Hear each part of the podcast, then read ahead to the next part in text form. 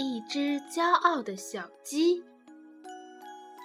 从前，有一只骄傲的小鸡，总认为自己知晓天下一切的事情，没有谁愿意成为他的朋友，所以他几乎没有朋友。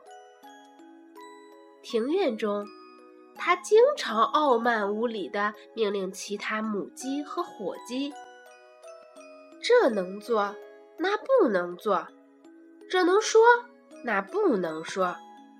嘿，我说鹅夫人，他说，我要提醒你，不能让你的孩子们老待在水里了。难道你要淹死他们不成？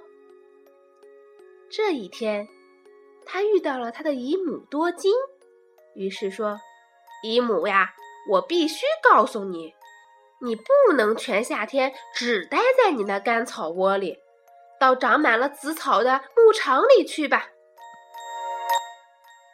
多金夫人说：“不可以，这样的话，我的蛋会着凉的。”这只自以为是的小鸡却说：“不可能，他们会有什么事儿啊？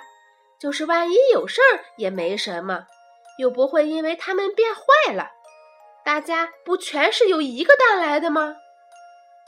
多金夫人说：“孩子呀，什么是蛋？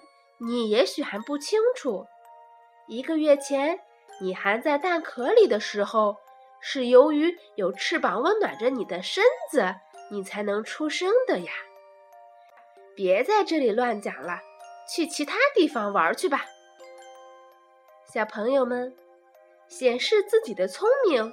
也许是件令人欢喜的事儿，不过一定要记住，炫耀的时候最好先弄清楚自己讲的到底是怎样的话。